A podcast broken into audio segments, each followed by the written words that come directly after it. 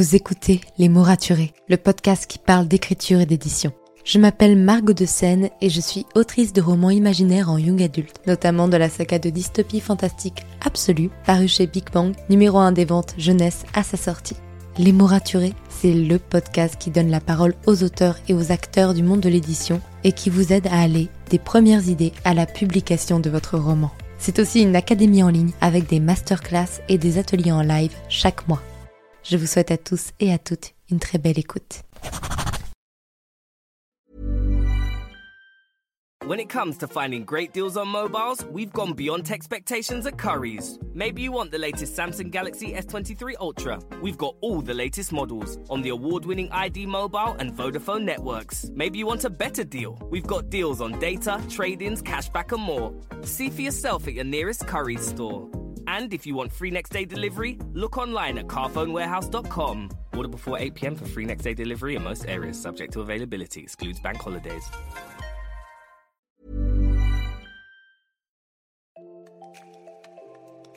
Bienvenue sur Les mots raturés, le podcast qui parle d'écriture et d'entrepreneuriat. Je m'appelle Margot de Seine, étudiante en marketing passionnée par l'écriture depuis l'âge de 10 ans. Dans ce podcast, je vous aide à écrire votre roman en vous partageant mon expérience et celle de formidables auteurs entrepreneurs. Pour recevoir des conseils chaque mardi matin, inscrivez-vous à la newsletter via l'adresse dans les notes de l'épisode. En attendant, prenez votre boisson préférée, mettez-vous à votre aise et bonne écoute. Hey, je suis ravie de vous retrouver dans ce nouvel épisode de podcast. Je vous souhaite un très bon lundi, une très bonne semaine si vous écoutez l'épisode à sa sortie et je suis très contente d'aborder le sujet d'aujourd'hui en fait, de faire cet épisode avec vous. Alors, comme vous avez pu le voir dans le titre, nous allons parler de contrat. Parce que si vous me suivez depuis euh, quelques temps, même depuis peu de temps pour le coup, puisque l'annonce est relativement récente, vous savez que euh, j'ai signé mon premier contrat avec Brajlon pour publier ma saga absolue, notamment le premier tome en début 2023. Et donc, de ce fait, j'ai dû signer un contrat d'édition. Je ne vais pas vous faire un épisode complet où vous expliquer chacun des termes d'un contrat d'édition parce que ce serait très chiant à écouter pour le coup et que je vous recommande tout simplement quand vous ne connaissez pas un terme de regarder la définition sur internet, c'est souvent très très bien expliqué.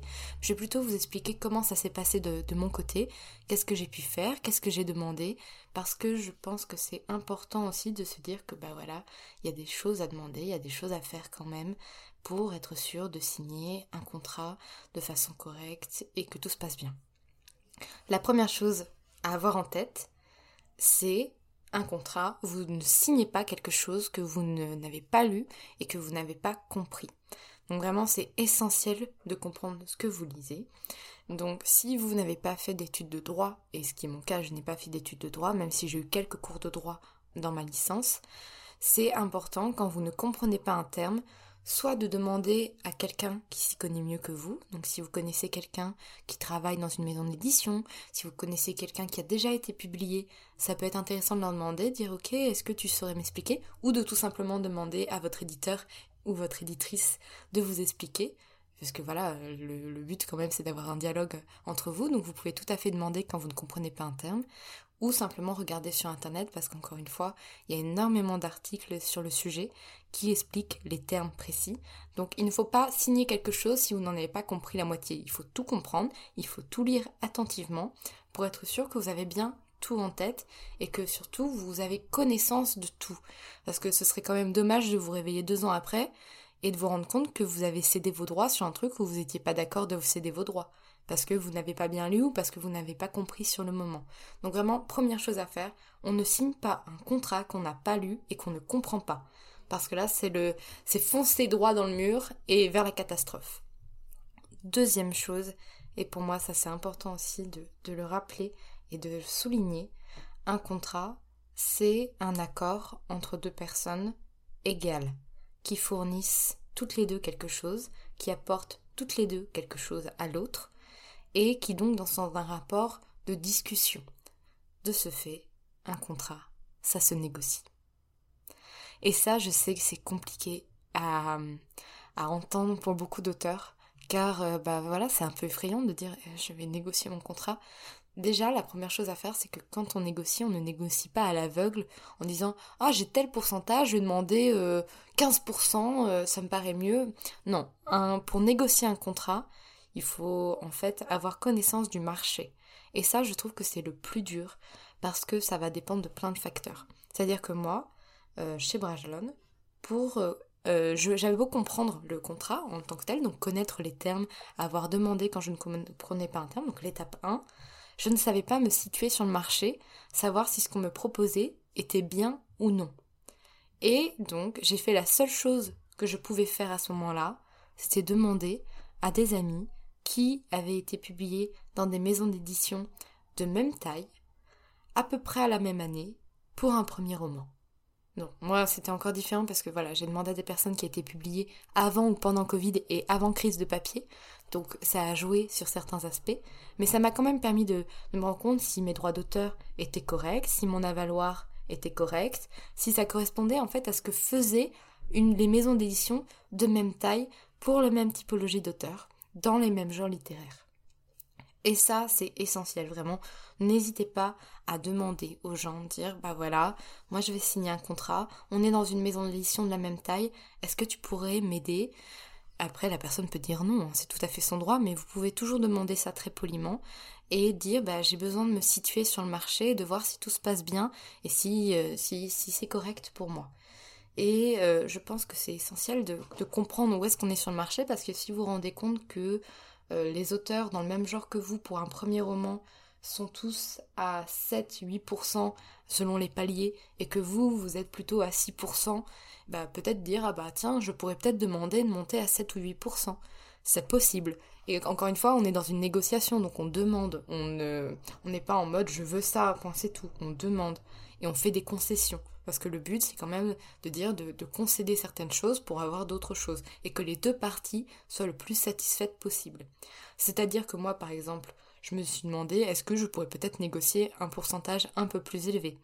Ils m'ont refusé, parce que c'était pas eux ne pouvaient pas mais par contre ils ont baissé mes paliers donc vous voyez on est dans la concession dire ok nous on peut pas faire ça mais par contre on peut faire ça et, et chacun y trouve son compte finalement pour ceux qui se demandent les paliers c'est de dire ça se fait beaucoup tu touches 7% euh, jusqu'à euh, un certain nombre de ventes, puis après tu touches 8% jusqu'à un certain nombre de ventes, puis après 9% jusqu'à un certain nombre de ventes, etc. etc.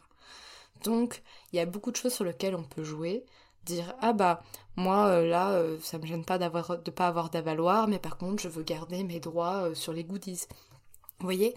En fait l'important c'est de savoir ce que vous voulez vous, ce qui vous importe le plus, et faire des concessions sur les choses qui vous apportent moins, comme ça vous pouvez négocier ce qui vous importe le plus. Ça, vraiment, c'est la base, c'est la chose la plus essentielle, c'est de se dire que voilà, vous êtes en discussion et vous avez le droit de poser des questions et vous avez le droit de demander des choses et de demander quelque chose de mieux si vous considérez que vous avez la possibilité de demander mieux. Là, je parle d'auteurs dans d'autres maisons d'édition parce que par exemple dans mon cas, Big Bang, donc la collection dans laquelle je vais être éditée, n'a pas encore d'auteur français. Je vais être la première. Donc j'avais pas vraiment d'auteur français à qui me référer dans ma collection. Mais c'est encore mieux de demander à des auteurs de la même maison d'édition de vous que vous, qui ont été publiés à peu près en même temps ou un peu avant et pour un premier roman aussi, ou en tout cas si c'est pas un premier roman, pour un roman. Comme ça, ça vous permet de savoir un peu comment vous situer, comment vous placer. Surtout n'oubliez pas les genres littéraires, c'est important parce que voilà, on sait très bien, les romans jeunesse sont payés souvent moins bien que les romans adultes l'édition française et ses beautés. Mais euh, donc c'est important aussi de se fier à ça et de, vérifier que tout est ok pour vous là-dessus. Ensuite, on continue. Les choses à demander au moment de, contrat, avant même de signer un contrat. Et alors ça, je vais le marteler parce que j'ai entendu malheureusement beaucoup d'histoires, que ce soit dans les anecdoteurs ou même en dehors, de personnes qui n'avaient pas posé cette question et qui se sont retrouvées démunies au moment de la sortie de de leur livre demandez quel sera le plan de promotion et de marketing de votre roman. C'est-à-dire où est-ce qu'il sera vendu, donc dans quel type de surface il sera vendu. Est-ce qu'il sera disponible en ligne, en, audiobook, en, euh, en fait d'en en, version digitale numérique? Est-ce que euh, vous aurez un avis à faire? Vous pourrez donner votre avis sur le titre et la couverture. Est-ce que il va être euh, fait que en France ou en francophonie de façon générale? Est-ce que ils vont mettre en place des campagnes de promotion, enfin plutôt euh, par exemple avec des influenceurs, avec des euh, avec des partenariats autres que que par exemple des librairies? Est-ce que vous allez faire des salons? Est-ce que vous allez faire des rencontres? Est-ce que vous allez faire des moments de dédicace Est-ce que vous allez faire des conférences? Tout ça, ça peut paraître un peu lointain au moment de signer un contrat parce que parfois on signe un contrat pour un roman qui sort deux ans plus tard. Mais c'est important de le demander parce que même si vous signez dans une très grosse maison d'édition, si elle décide de ne pas parler de vous, votre livre n'existera pas. Donc, au moment de signer un contrat, il faut bien vous assurer que, bah voilà, quel sera le tirage minimum, donc le, nombre de livres euh, qui seront imprimés au moment de la sortie, sachant que ça dépend normalement ça dépend des contrats, mais je pense pas, parce que en tout cas c'est le cas dans mon contrat, ils sont légalement obligés de faire en sorte que mon livre soit disponible. Donc ils sont un peu obligés, sinon je peux finir par redemander mes droits, de faire des réimpressions. Mais c'est important quand même de savoir quel est le tirage minimum, de dire ok, bah est-ce que c'est suffisant pour être bien visible en librairie? Est-ce que ça me permettra de en fait euh, pouvoir rembourser mon avaloir si j'en ai un en fonction de mes pourcentages? C'est important de demander tout ça. Je sais que c'est ultra effrayant et vraiment, moi, j'ai été un peu larguée au début quand j'ai vu un petit peu, quand j'ai reçu le contrat. Et encore, moi, j'ai pas reçu le contrat d'un coup. On a d'abord fait beaucoup d'échanges de mails pour justement, on était dans, cette optique de discussion et c'est ça que vraiment j'ai adoré avec mon éditrice, c'est qu'elle m'a présenté une première slave d'informations. Moi, j'ai posé mes questions. Je lui ai demandé le plan marketing. Elle a pris une semaine pour assembler toutes les informations du plan marketing pour me les renvoyer et pour me décrire point par point mon plan marketing et j'ai pu le valider et j'en étais très heureuse de tout ce qu'elle me proposait. Et, euh, et on a rééchangé et on a rénégocié jusqu'à ce qu'on soit toutes les deux d'accord, qu'on ait fait nos concessions et que ça se passe bien et qu'elle m'envoie le contrat. Je sais que ça se passe pas comme ça dans toutes les maisons d'édition, mais je vous demande de déjà de, de, faire le minimum, ce qui est de, de, bien lire et de comprendre votre contrat, de ne pas avoir peur de poser des questions, de ne pas avoir peur de demander à d'autres auteurs au niveau qui sont dans la même typologie que vous, euh, quelles sont eux leurs conditions pour pouvoir vous référer à des chiffres du marché et comprendre si vous êtes bien traité ou non et surtout, surtout, demander le plan marketing. Après, si vous vous sentez pas de négocier, mais que au moins vous avez connaissance de tout, c'est déjà le plus important. Moi, j'ai envie de vous dire, vous, avez le droit de négocier parce qu'un contrat, c'est entre deux personnes et les deux personnes ne doivent pas euh, se sentir lésées au moment de signer un contrat. Et donc, négocier pour moi, ça devrait être normal. Et c'est aussi le rôle des agents littéraires, quand des auteurs ont des agents littéraires. L'agent littéraire est là pour négocier le contrat et faire en sorte que l'auteur soit aussi content que l'éditeur. Après, il y a plein de choses qui font que dans un contrat, on voit que l'éditeur se protège. Et c'est normal parce que voilà, c'est lui qui prend le risque financier en, publiant un roman. Donc c'est aussi logique qu'il se protège. Mais vraiment, il faut que vous aussi, vous soyez satisfait, qu'il ait en fait pas, que vous ne soyez pas lésé au moment de signer le contrat, que ce soit pas quelque chose d'assez compliqué pour vous parce que vous auriez cédé des choses que vous n'avez pas envie de céder. Donc vraiment, la première chose, c'est de s'informer, de demander, et de voir toutes les cartes en main pour comprendre ce que vous signez, dans quoi vous vous engagez.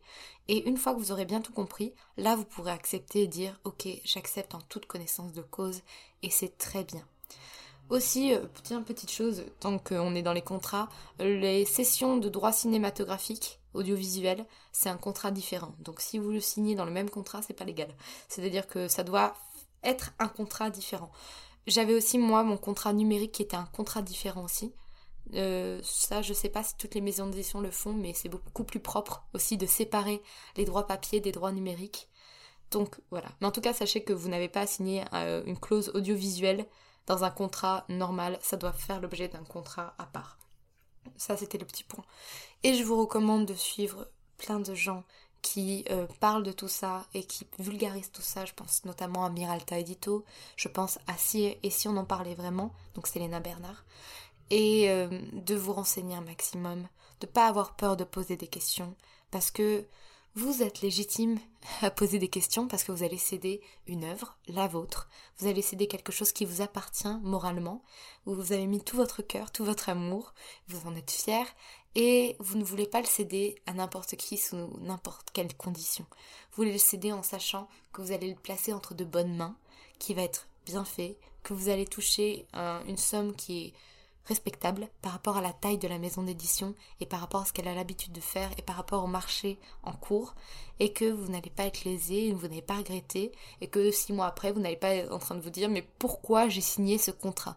Parce que des histoires d'auteurs qui rompent leur contrat parce qu'ils l'avaient pas bien lu ou parce qu'ils ont oublié de poser certaines questions, malheureusement ça arrive et c'est parfois très compliqué de rompre son contrat. Et euh, c'est pour ça qu'il faut être au maximum assuré de savoir ce à quoi on s'engage. Donc voilà, je sais que c'était pas l'épisode le plus joyeux et le plus drôle de toute ma chaîne, mais je pense que c'était important de discuter de tout ça et de vous montrer que vous avez aussi les possibilités d'exister au moment de signer un contrat d'édition et que ça peut se faire en toute bienveillance, avec beaucoup d'écoute et de discussion moi, j'ai eu aucun problème avec ma maison d'édition, avec euh, Brajlon et mon éditrice. Ça s'est fait de façon très fluide, avec euh, ouais, je voulais beaucoup de bienveillance parce que j'ai pu poser toutes mes questions et j'en avais une bonne trentaine de questions. Et à chaque fois qu'elle me donnait un nouvel élément, j'avais de nouvelles questions.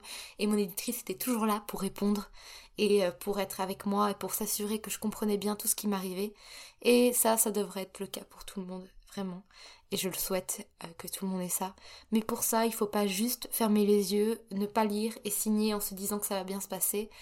Ça peut bien se passer, ça peut très bien se passer, surtout si vous tombez sur une maison d'édition bienveillante qui cherche pas à vous arnaquer.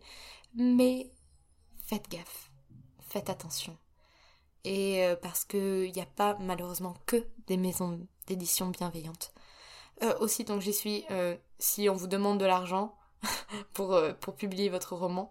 Ce n'est pas une maison d'édition à compte d'éditeur, c'est une maison d'édition à compte d'auteur, ce qui n'est pas du tout la même chose. Donc, je vous renvoie vers les vidéos de Christelle Le Bailly à ce sujet, qui a fait des enquêtes sur les maisons d'édition à compte d'auteur qui sont très très bien. Mais euh, ce n'est pas la même typologie d'édition. Et vous, ce que vous souhaitez, Normalement, c'est les maisons d'édition à compte d'éditeur où vous n'avez pas à avancer de l'argent, c'est eux au contraire qui vont vous donner de l'argent. Parce que vous, vous ne faites que céder vos droits. Donc vous cédez quelque chose en échange d'argent et de redevances. Vous n'avez pas à fournir ou à payer quoi que ce soit. Vous avez même droit à, à, plusieurs exemplaires gratuits et à une baisse, à un pourcentage de baisse au moment de l'achat d'autres exemplaires. Donc vous n'avez à dépenser aucun argent. Sinon, c'est pas une maison d'édition à compte d'éditeur, c'est une maison d'édition à compte d'auteur ou participative comme elle s'appelle. Mais ça vraiment, je vous renvoie vers la, les vidéos de Christelle Le Bali. Donc voilà, en tout cas, j'espère que cet épisode aura permis de vous aider un petit peu et de répondre à certaines de vos questions.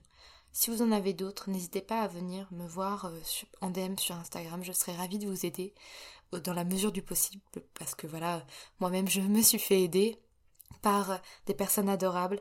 Je pense à toi, voilà, Marion euh, de Miralta, qui a été adorable et qui a relu mon, relu mon contrat. Je pense à Alice, ma pote Alice Posière, euh, qui a été là pour m'aider aussi et pour m'aider à comprendre tout ce qui m'arrivait et à savoir quelles questions je devais poser. Et euh, je pense à, Selena, du coup, et si on en parlait vraiment, qui euh, a été euh, très gentille avec moi, qui m'a aidé aussi à, relativiser et à me calmer. Et bien sûr, merci aux autrices. je vais je vous laisser anonyme pour pas qu'on vienne forcément vous embêter, mais qui m'ont et, qui m'ont aidé aussi en me donnant leurs chiffres et en me permettant de me situer sur le marché. Merci à vous parce que vraiment, je pense que ça doit être extrêmement effrayant de signer un contrat sans connaître personne. Et c'est pour ça que je vous dis vraiment de, ne pas hésiter à vous renseigner et de pas signer les choses sans, sans avoir de référence devant vous et sans avoir de définition claire et précise. Voilà, je vous souhaite une très très belle journée et à bientôt pour un nouvel épisode de podcast.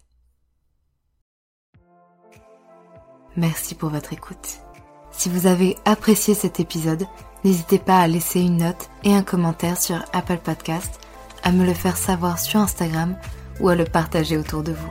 Vous pouvez me retrouver sur Instagram, at Margot de Seine, pour du contenu tous les jours autour de l'écriture. En attendant, écrivez bien, prenez soin de vous et à la semaine prochaine pour un nouvel épisode.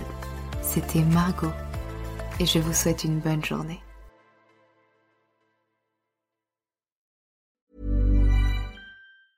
When it comes to finding great deals on mobiles, we've gone beyond expectations at Curry's. Maybe you want the latest Google Pixel 7a. We've got all the latest models on the award winning ID Mobile and Vodafone networks. Maybe you want a better deal. We've got deals on data, trade ins, cashback, and more. See for yourself at your nearest Curry's store. And if you want free next day delivery, look online at carphonewarehouse.com. Order before 8 pm for free next day delivery in most areas, subject to availability, excludes bank holidays.